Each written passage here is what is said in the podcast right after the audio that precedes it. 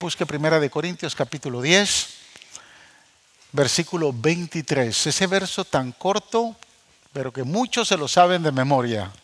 Y si usted se lo sabe de memoria, yo lo voy a leer en dos versiones. Primero lo voy a leer en la versión nueva internacional y después vamos a leerlo en la Reina Valera, que es la que posiblemente usted hasta de memoria se lo sabe. Dice Pablo en Primera de Corintios capítulo 10 verso 23, todo está permitido, pero no todo es provechoso. Hay un pero ahí, ¿no? Aprendimos del pero la semana pasada, ¿no? Todo está permitido, pero no todo es constructivo. La reina Valera dice, todo me es lícito, pero no todo me conviene. Dígale al que está a su lado, todo me es lícito, pero no todo te edifica. Padre, gracias. Gracias por darnos el privilegio, la oportunidad de ser portadores de tu palabra. Hoy, Señor, queremos vivir en santidad y en libertad. Es el llamado que tú nos has dado y el privilegio de conocer la verdadera libertad. Por eso es que en esta hora te pedimos, Señor, que rompas toda atadura que pueda esclavizar a alguien y que podamos experimentar que solo tu presencia, a través, Señor, del sacrificio que hiciste en la cruz, Señor, y que hemos aprendido a vivir en justicia, podemos entonces entender la verdadera libertad y la verdadera santidad. En el nombre de Jesús. A ti te damos toda la gloria y toda la honra. Gracias, amado Rey. Amén. Y amén. Tome asiento. El tema de esta mañana es caminando en libertad y en santidad. Caminando en libertad y en santidad. Fíjese que es interesante, amados hermanos, cómo hay mucha gente que todavía rechaza el Evangelio. Y posiblemente usted ha tenido la misma experiencia o usted cuando antes de venir al Señor tuvo, tuvo esa misma experiencia. Pero hay mucha gente que rechaza el Evangelio simplemente porque ven que el cristianismo o ven el cristianismo como una religión llena de reglas, regulaciones, restricciones y limitaciones. Tal vez usted le ha predicado a alguien, lo he invitado a la iglesia y dice, ah, yo no voy porque yo tengo que, para yo comprometerme y no ser hipócrita, yo tengo que dejar esto, esto, esto y esto. ¿Se lo han, se lo han mencionado? ¿Ha escuchado gente así? No, yo no voy a la iglesia porque yo no quiero ser hipócritas como muchos de los que están ahí. Si se lo han dicho, le están diciendo a usted hipócrita.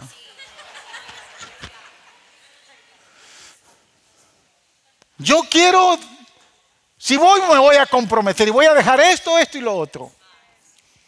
Y realmente es ahí donde el cristianismo se torna interesante. ¿Sabe por qué?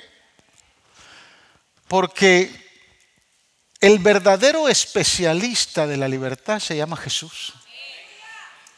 No hay alguien más que pueda enseñarnos a vivir en libertad. Es ahí donde el cristiano se torna interesante y saber que si hoy vivimos, eh, si hoy creemos y hoy caminamos, podemos caminar porque no estamos atados a nada, sino vivimos en libertad. Amén.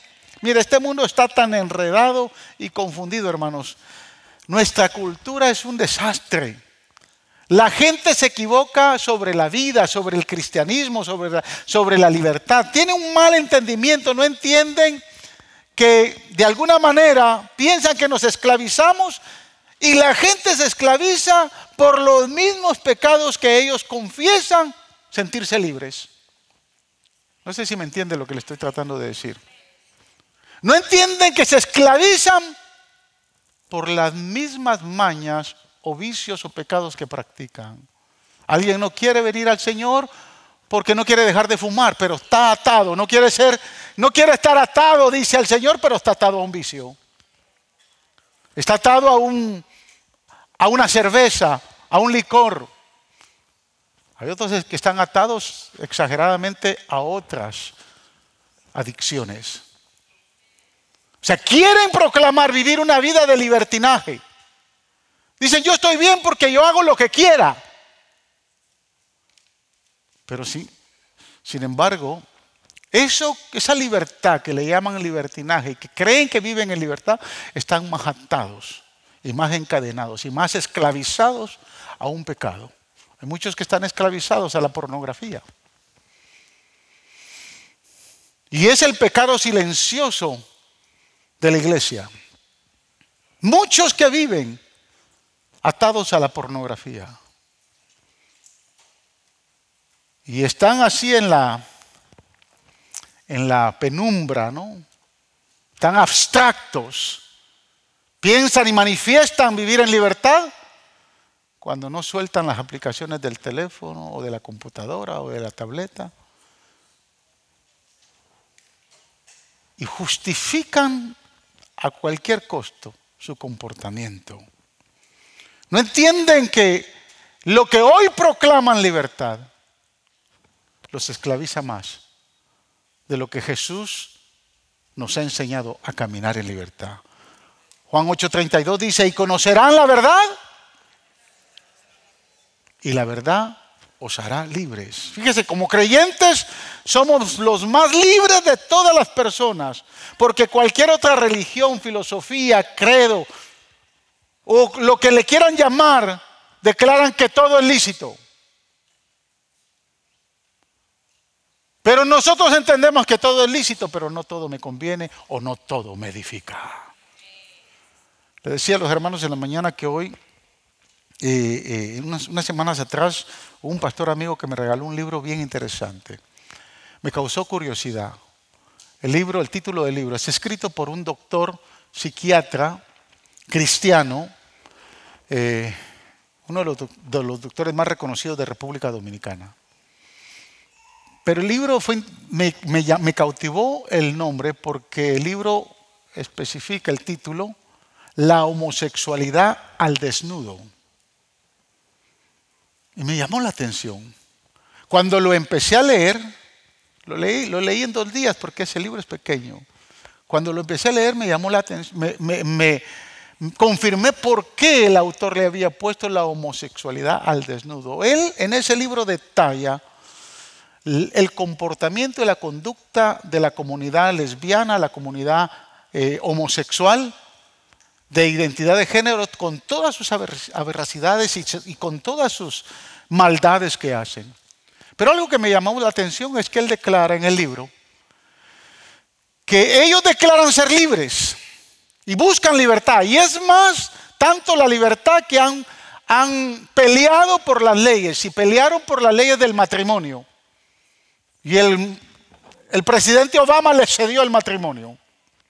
Pero ¿sabía usted que la comunidad lesbiana y la comunidad homosexual supera los índices de divorcios 50 veces más que la comunidad heterosexual? Es decir, que una pareja se casa de homosexuales y a los dos años está divorciado. Entonces proclaman la libertad y quieren derecho. ¿Para qué? ¿Sabía que la promiscuidad en la comunidad homosexual es más fuerte, diez veces más fuerte que la, la, promiscuidad en una pareja heterosexual.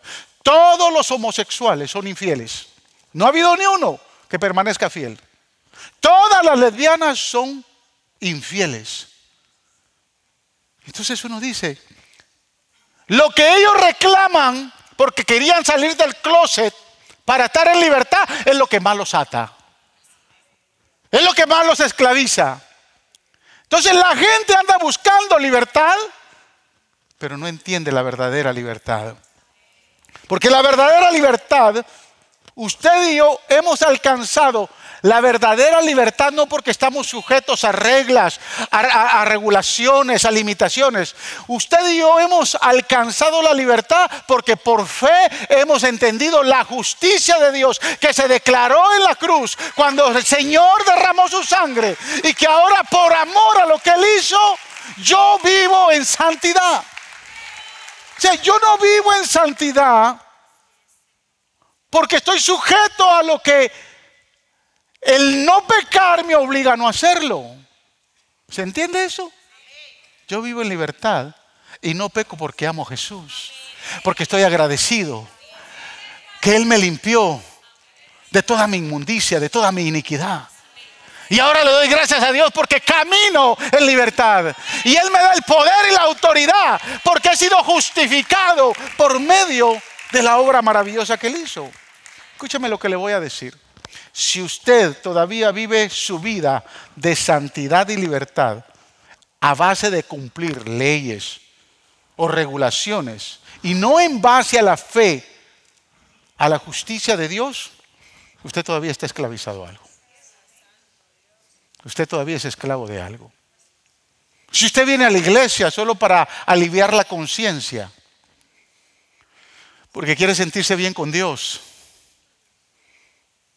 y todavía está esclavizado a algo, usted no ha entendido la verdadera libertad y la justicia que solo se alcanza a través de Jesús. No hay otra forma de ser justificados. Cristo dijo, o perdón, el apóstol Pablo dijo en Romanos 5.1, justificados pues por la fe tenemos paz para con Dios. Usted y yo somos justificados por la fe. Nosotros no somos justos por las cosas que hacemos. Es por lo que Cristo ya hizo por nosotros. Es por la sangre que Él derramó en el Calvario.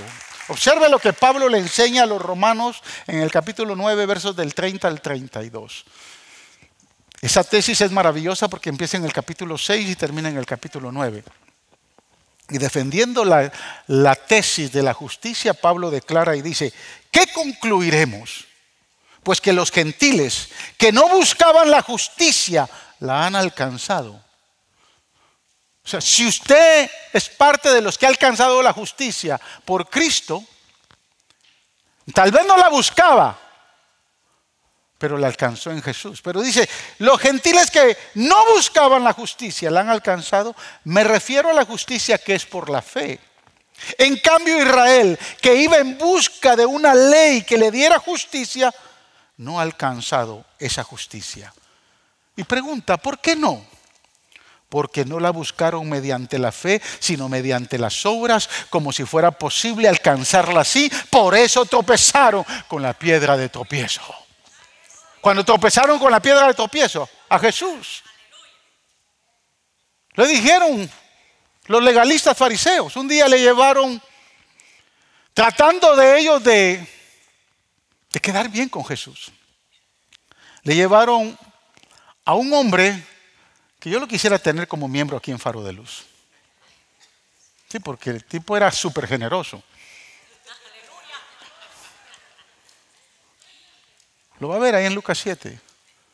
Los fariseos llegaron queriendo interceder y ganando favor, no con Jesús, sino con el centurión. Se lo trajeron y le dijeron, mira maestro, hay un hombre que nos ha construido sinagogas, que ama a la nación de Israel, que ha hecho todo por nosotros. Había construido sinagogas, imagínense, consígame uno para que me construya el orfanato. O sea, de esos que sueltan la plata. Así era este hombre. Y ellos trataron de interceder. Y tiene a su niña enferma. Vete, ora por él. Jesús no les hace caso. Jesús sigue haciendo lo de él. Después llegaron unos amigos de la casa del centurión y le dijeron lo mismo, intercediendo a favor de las obras del centurión. Jesús no les hace caso. Al rato aparece en su encuentro este centurión. Y le dice a Jesús, Señor, yo no soy digno que tú entres debajo del techo de mi casa. Por eso es que vine a ti. Soy un hombre que está en autoridad, porque a mi soldado yo le digo, ve y él va. Al otro le digo, ve y va. Yo sé que tú tienes autoridad. Simplemente di la palabra yo no soy digno, pero di la palabra. Jesús dijo, wow, ni en Israel he encontrado tanta fe.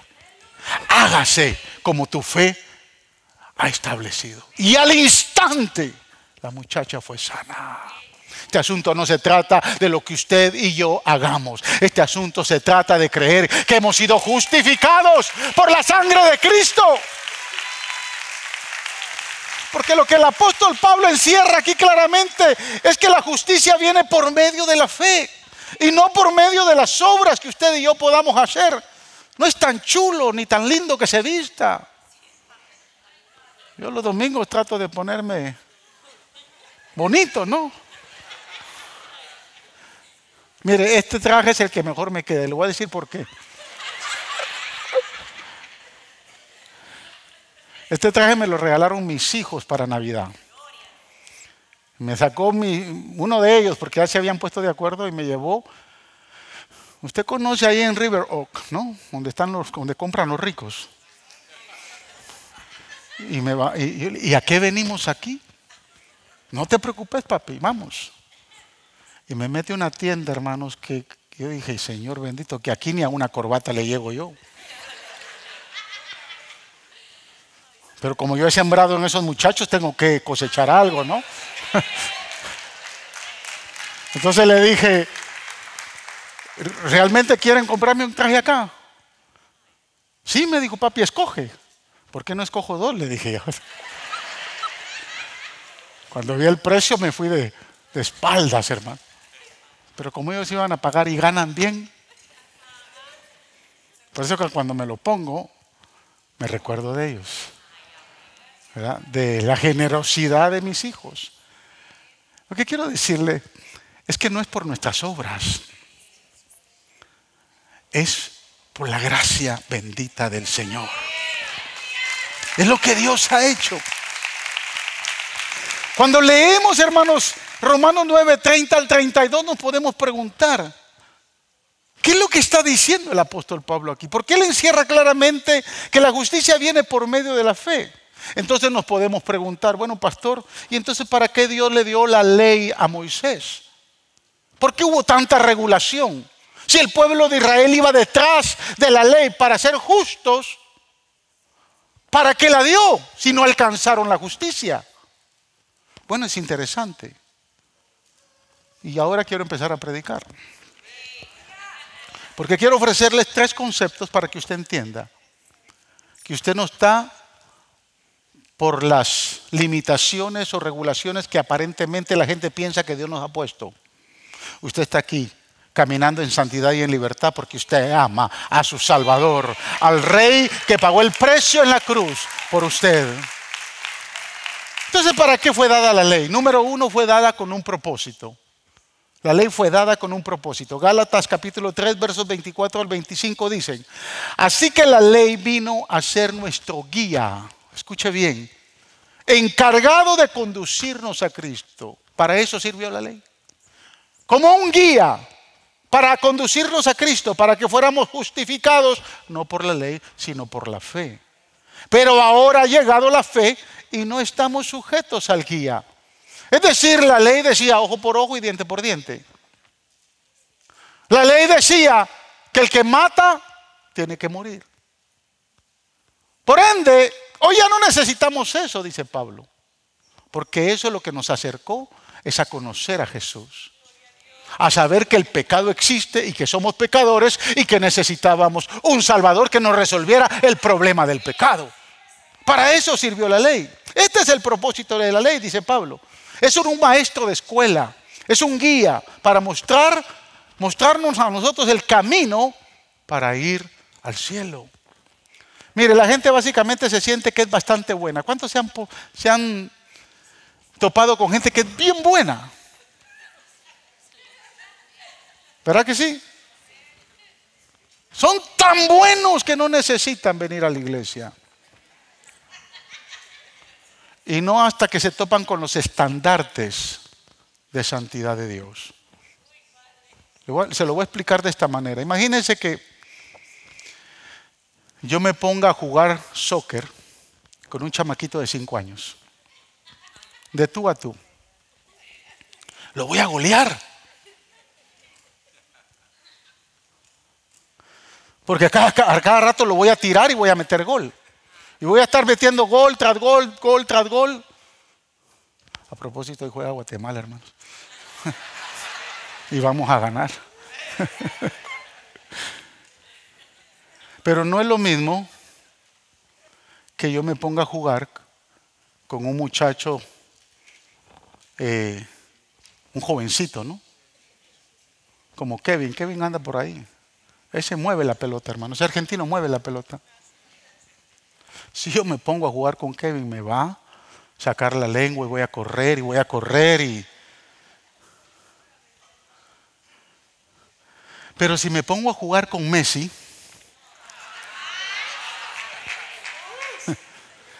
me va a dejar tirado en el piso.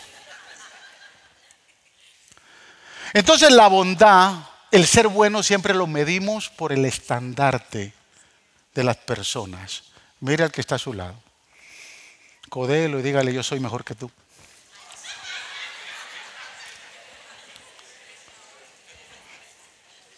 Medimos el estandarte. Si yo, mire, si yo mido mi estandarte de futbolista jugando con un niño de 5 años, soy el campeón, el mejor del mundo. Pero si me topo con Messi, soy lo peor.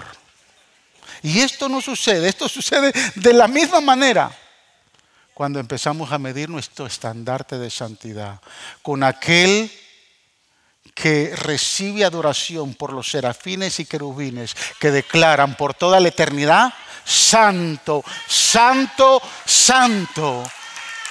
Cuando yo miro al cielo y veo la santidad de Dios, me va a pasar lo que le pasó a Juan, que dijo, caí como muerto.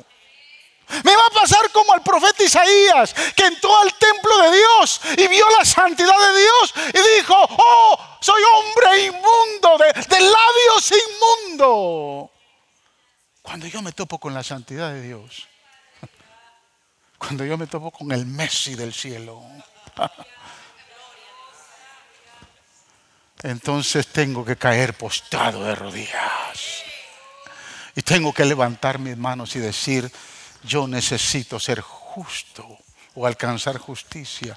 Y Él me va a decir, entonces necesitas la sangre de mi Hijo para que seas justificado. Tú no lo puedes hacer con tus propios medios. Si usted piensa que viene a la iglesia porque usted es bueno,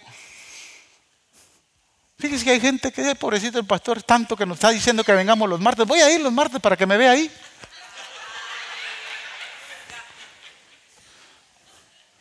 Que su motivación no sea nada que venir a entender que aquí está el santo de santos y que cuando llegamos acá podemos caminar, observar su santidad y podemos postrarnos al cielo porque solo Él es digno de ser exaltado. Fíjese, cuando lee usted Romanos capítulo 6 al 8, Pablo explica bien esa tesis de la ley del pecado y de la ley de la libertad. Fíjese que Pablo nos dice que cuando Jesús murió en la cruz, nosotros los creyentes morimos, escúcheme, posicionalmente con Él. Romanos 6.4, mire lo que dice. Asimismo, hermanos míos, ustedes murieron a la ley mediante el cuerpo crucificado de Cristo, a fin de pertenecer al que fue levantado de entre los muertos. De este modo daremos fruto para Dios. Es decir, que cada vez que usted quiera justificarse ante Dios, o verse bonito, o justificar sus causas, o sus debilidades delante de Dios, usted no ha muerto. Porque todo aquel que ha creído en Cristo está muerto espiritualmente en Cristo. Le voy a explicar esto mejor. Imagínense que usted, después de aquí, vamos a salir a las doce y media, yo espero, y vamos a ir a lonchar. Usted se va a ir a un buen restaurante con su esposa, su esposo, su familia, y usted está ahí comiendo, y entra un tipo a asaltar el restaurante y le quita el dinero al de la caja registradora. Y amenaza a todo mundo y le roba cosas a las personas. Usted y yo estamos sentados ahí y nos hacemos los chivos locos porque Y de repente él sale corriendo, pero no se da cuenta que el de la caja registradora tocó un botoncito por ahí para llamar a la policía. Y cuando él va saliendo del restaurante ve que en el, en el parqueo llegó un montón de policías. Y él para salir corriendo empieza a tirar tiros. y le da a un policía, entonces la policía le devuelve los tiros y el tipo cae muerto. Él violó muchas leyes. Salto, asalto a mano armada, robo, asesinato, violar o interrumpir la sociedad civil. Mire qué cargos. ¿Será que lo podemos llevar a la corte? No, está muerto. ¿Quién lo va a juzgar? Mismo que vamos a llevar al, muerto allá a la corte, ¿no? Para que lo metan preso. Pablo está diciendo eso. Usted y yo estamos muertos en Cristo. El diablo es anda todos los días prejuiciándolo, acusándolo, acusándolo de todas las debilidades o sinvergüenzas que todavía usted hace. Pero lo está acusando. Si usted se las cree, se va a afligir, se va a amargar. Especialmente el, el diablo es especialista usando a los hermanos de la iglesia para empezar a apuntar y acusar. Si usted se la cree, pero si usted cree que su vida está muerta en Cristo, porque Él fue crucificado, como dijo Pablo, en Cristo yo estoy muerto. Yo vivo hoy por Cristo y lo que vivo en la, en la vida de Cristo lo vivo para la gloria de la honra de Él. En Cristo soy crucificado, dijo Pablo. Ya no vivo yo, más vive qué? Cristo en mí. Y lo que usted y yo hoy vivimos, lo vivimos para la gloria del unigénito Hijo de Dios. O sea, para eso vivimos, porque Él nos ha justificado. Esa es la verdad profunda. Romanos 6, 7 y 8. La ley todavía está ahí. Y de momento tal vez la hemos violado. Pero la justicia de Cristo, la justicia de Cristo nos cubre. Número dos, porque ese es el propósito de la ley, pero ahora está el lugar de la ley. El propósito de la ley es mostrarnos que somos pecadores, pero el lugar de la ley es para entender para quién es la ley. Observe lo que dice primera de Timoteo capítulo 1 versículo 8 al 10. Ahora bien, sabemos que la ley es buena. Debe de ser buena. Porque la ley existe cuando usted entiende que usted se somete a la ley. ¿Sí me entiende? De repente, ustedes de esos chapines que les pesa el caite y va en el 10 y va a 80, 90 y ve un sign que dice 65 millas por hora, por favor, deténgase. Ustedes se ríen porque a ustedes a cada rato en el 10 están viendo el sign y le bajan la velocidad la, ley es buena, la ley está ahí para que usted y yo la respetemos. De repente, como no le vaya a pasar una vez que iba yo con un hermano de la iglesia, no le voy a decir quién. Yo le dije, bájale, cálmate, bájale la velocidad. Y ¡boom! aparece el policía atrás. Pero si no iba muy rápido, me dice, pastor, yo no iba rápido. Vamos a ver qué te dice el cuate ahí. Y llega el oficial y le dice, ¿sabes por qué te estoy parando? Y se atreve a decir, no, no sepas, no sé oficial. Yo me le quedo viendo al sinvergüenza, ¿no? ¿Sabías que a esa velocidad hubieras podido matar a cualquiera? De veras, oficial iba tan rápido. O sea, la ley está buena porque nos deja ver a nosotros, pero la ley no nos justifica. Mire, usted puede ir a 65 todo el tiempo.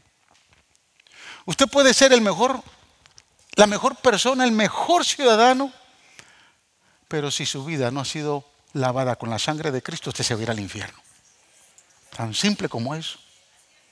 Usted tiene que entender que la ley está ahí para alguien. Mire lo que dice Pablo. Sabemos que la ley es buena si se aplica como es debido. Tengamos en cuenta que la ley no se ha instituido para los justos. ¿Cuántos justos hay acá? Tan poquitos. La ley fue instituida para los justos, no fue instituida para los justos, sino para quién? Para los desobedientes y rebeldes. ¿Cuántos rebeldes hay acá? O sea, ¿para quién fue la ley? ¿Cuál es el lugar de la ley? Mire, le voy a decir para quién. Para los desobedientes, para los rebeldes, para los impíos, para los pecadores, para los irreverentes, para los profanos, para los que maltratan a sus propios padres, para los asesinos, para los adúlteros, para los homosexuales, para los traficantes de esclavos, los embusteros y los que juran en falso. En fin, la ley es para todo aquel que está en contra de la sana doctrina. Para ellos es la ley. Para usted que ha sido justificado por la sangre de Cristo lo ha enseñado a vivir en libertad. Si usted ha conocido la justicia por medio de la fe en Cristo, la ley no es para usted. Es para lo que dice el apóstol Pablo aquí. Porque usted, mi amado hermano, no está viviendo en una vida de pecado. Yo espero, ¿no? Porque cuando somos justificados por medio de la fe, aprendemos a caminar en santidad y en libertad.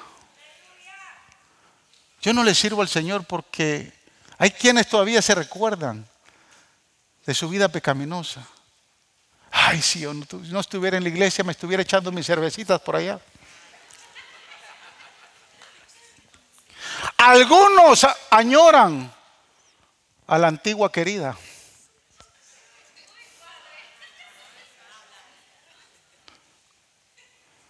Y digo, entonces no, han aprendido a vivir en libertad y en santidad. Usted no le sirve al Señor porque tiene miedo. Porque aquí en la iglesia le vinimos a poner un montón de reglas, regulaciones o limitaciones.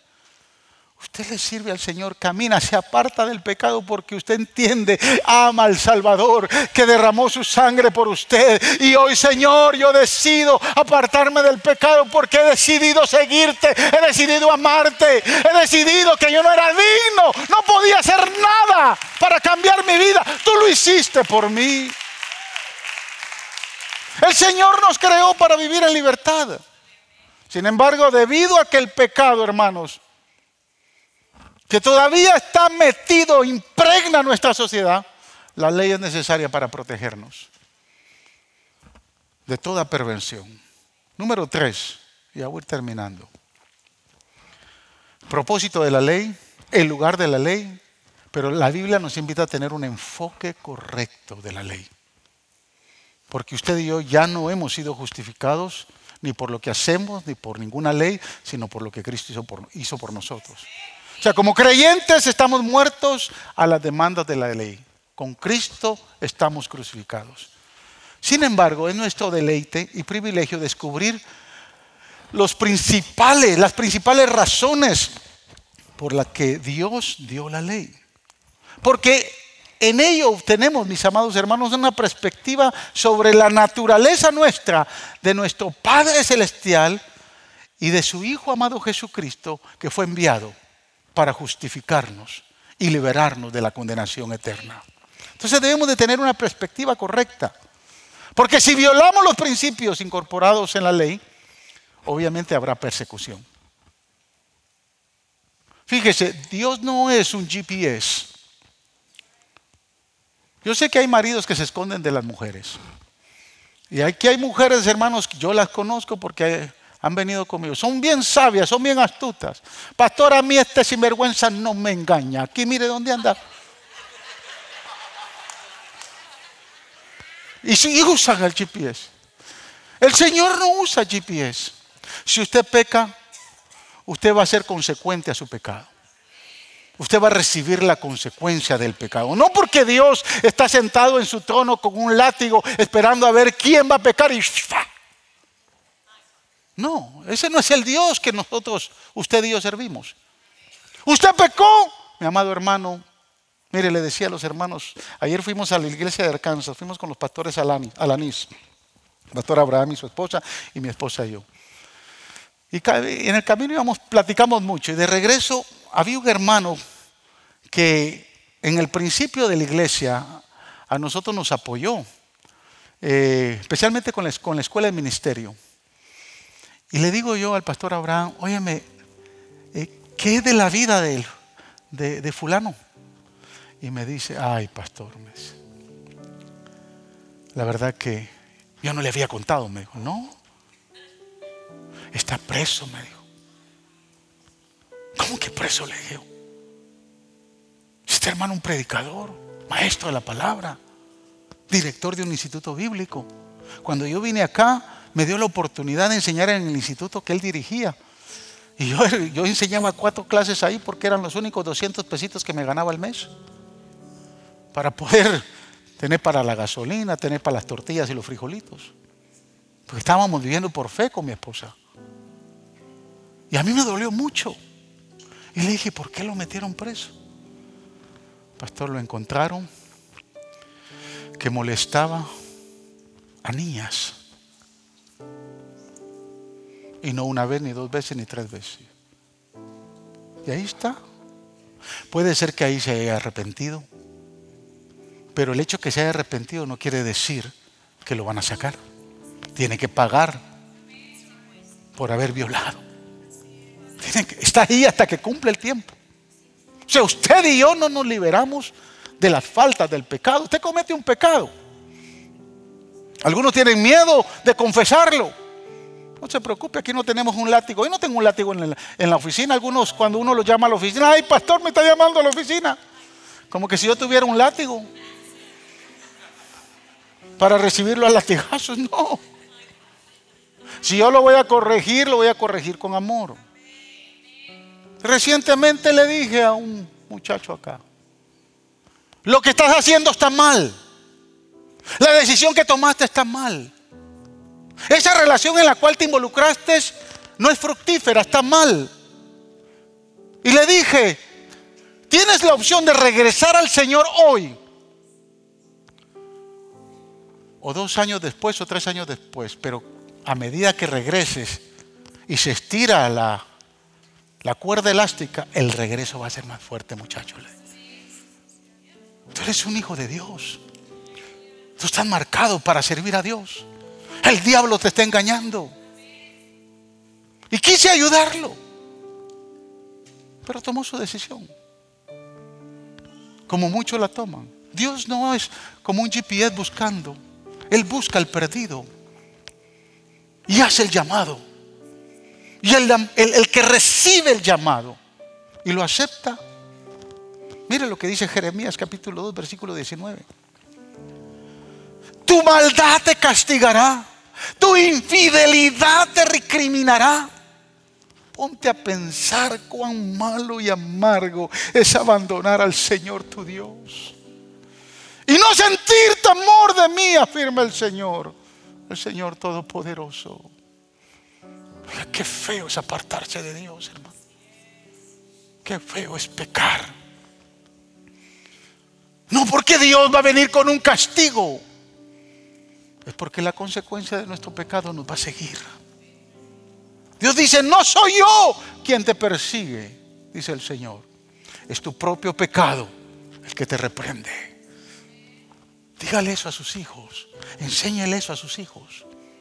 Dígale, no voy a ser yo como papá que te voy a estar regañando.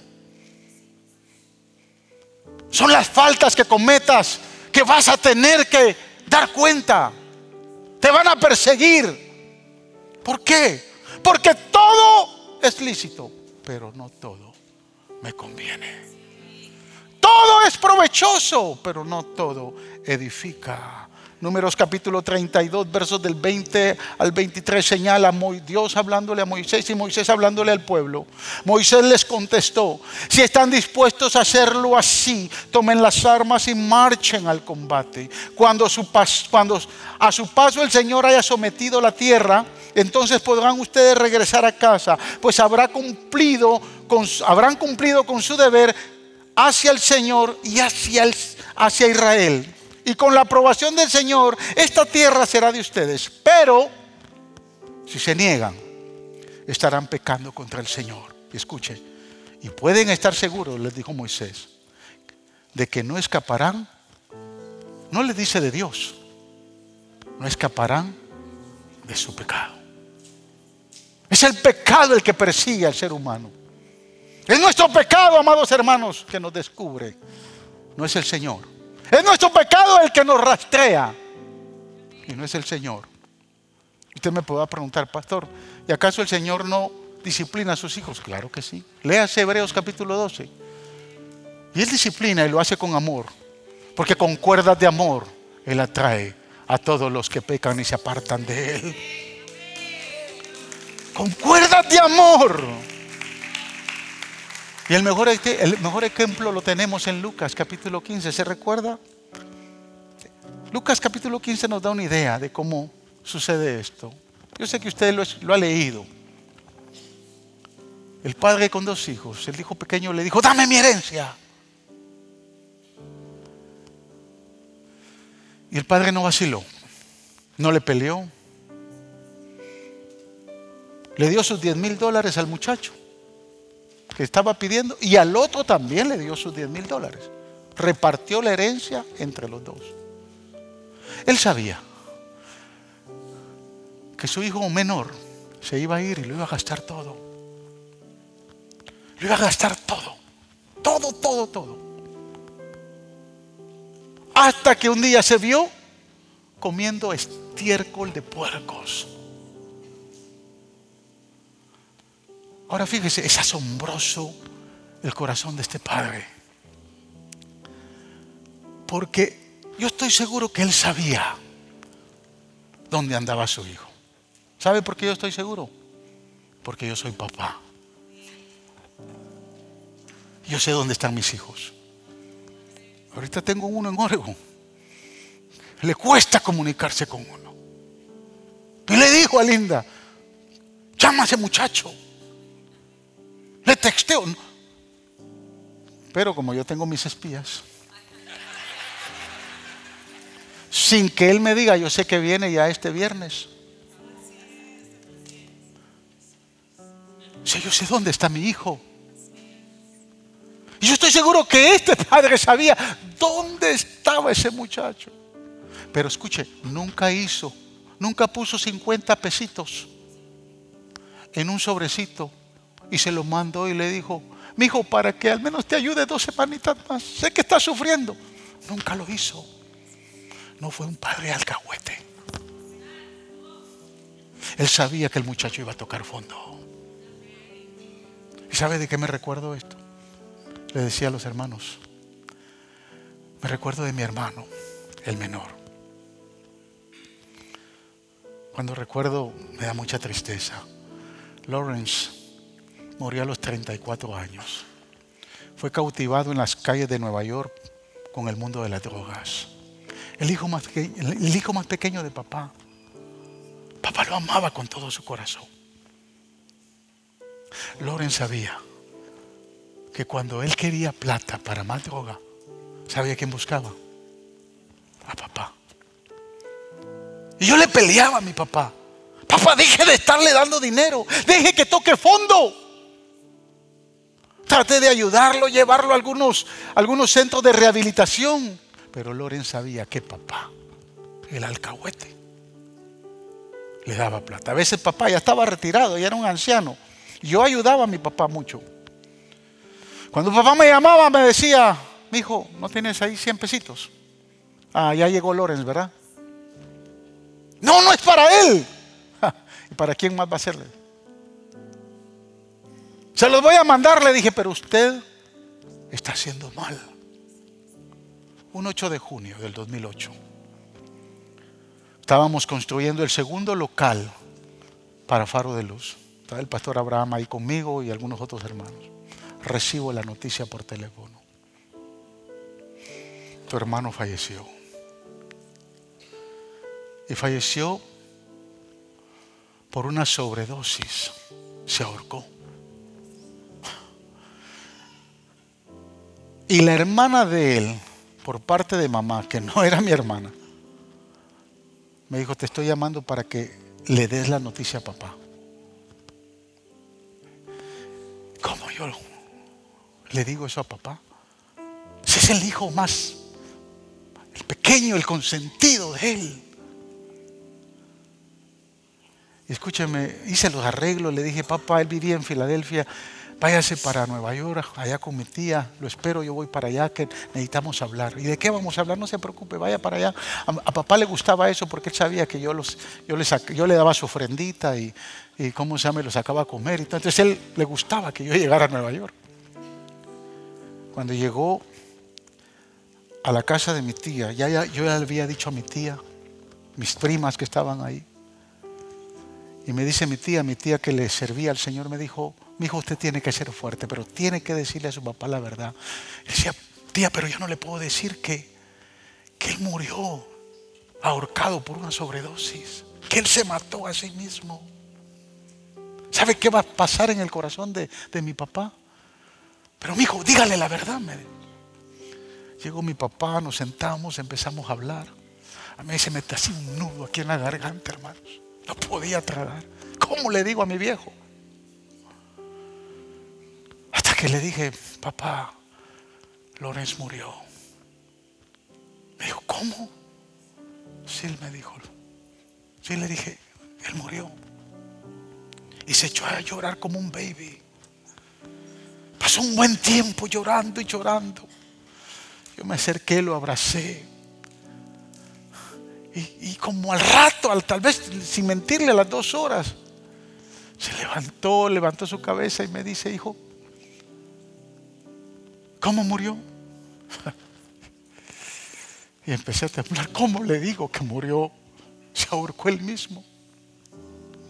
No le dije, no tuve el valor. No sé, papá, no sé, yo sé que falleció, pero nos vamos a ir para New Jersey, allá lo tienen. Para mí fue muy duro. A los años, yo no sé quién le dijo a papá que él había fallecido de esa forma. Y cuando lo supo me llamó y me dijo, ¿sabías? ¿De qué sirve? Le dije, hoy. Es que me dijiste muchas veces que no le diera dinero. Muchas veces me dijiste que no lo ayudara, que lo dejara tocar fondo. ¿Sabe qué sentimiento de culpa había mi papá por haber sido un padre alcahuete. Todo se lo toleró. Recuerdo que él vivió con ese sentimiento de culpa. Y lo hablábamos muchas veces. A veces yo le decía, papá, no hablemos de eso, porque yo sé que él se ponía mal. Hasta un 9 de enero del 2016 papá ya muy anciano, de 84 años, sufriendo un Parkinson muy fuerte, vivía con nosotros en casa, ustedes algunos lo conocieron. Me dijo, quiero ir a la iglesia hoy, domingo. Yo me puse contento porque él no le gustaba venir a la iglesia. Me puse contento y le dije, vamos a la iglesia. Y me dijo, solo quiero decirte que voy a entregar mi corazón a Jesús. Y vino acá estaba predicando el obispo, pasó aquí al frente. Y en su silla de ruedas aceptó a Jesús a sus 84 años como su Salvador. Y yo sé que hoy está en el cielo. Pero escúchame, cuando llegó a casa me dijo, wow, me liberé de ese sentimiento de culpabilidad. El hijo pródigo tuvo la oportunidad de tocar fondo y regresar. Cuando regresó, dos cosas me impresionan de ese pasaje, maravillosas. Dice la Biblia que el padre lo ve a la distancia y cuando lo ve a la distancia corre. El padre que estaba esperando, que sabía, él había escuchado noticias, yo estoy seguro que había escuchado noticias que ese muchacho comía estiércol de cerdos. Pero cuando lo ve, que ya venía a pedir perdón. Corre. Y cuando lo corre, lo abraza. Pero no solo lo abraza por amor, lo abraza porque quiere protegerlo. ¿Protegerlo de qué, pastor? Es que Deuteronomio capítulo 21 señala que todo muchacho rebelde, como lo era el pródigo, merecía la muerte a. Y el papá lo sabía. Cuando él corre y lo abraza, dice, si van a apedrear a alguien, es a mí que me tienen que apedrear. Y voy a entrar por la ciudad y empiecen a tirar las piedras, pero a él no le va a caer. ¿Sabe qué me recuerda esto? Lo que dice el profeta Isaías, capítulo 61. Que Él nos ha vestido de justicia. Aleluya. Que lo que Él hizo en la cruz. Nos vistió, nos arropó de justicia. Para que nadie nos apedree. Para que nadie nos maltrate. Él sufrió lo que usted y yo teníamos que sufrir. Por amor nos cobijó. Para que aprendiéramos la justicia. Lo otro más maravilloso que veo en ese pasaje, que lo lleva a la casa. Cuando llegan a la casa, dicen, óigame, hagamos fiesta. Aleluya. Tráiganme el mejor vestido. La mejor túnica. Le pregunto, ¿de quién era la mejor túnica? ¿Quién era el que poseía la mejor túnica? ¿Acaso no era el viejo? ¿Acaso no era el papá? Lo voy a vestir con mi ropa. Aleluya, le voy a dar el lugar que merece. Eso lo hace el Padre Celestial. No me da tiempo para seguir hablando del sinvergüenza que empezó a dar complaint, pero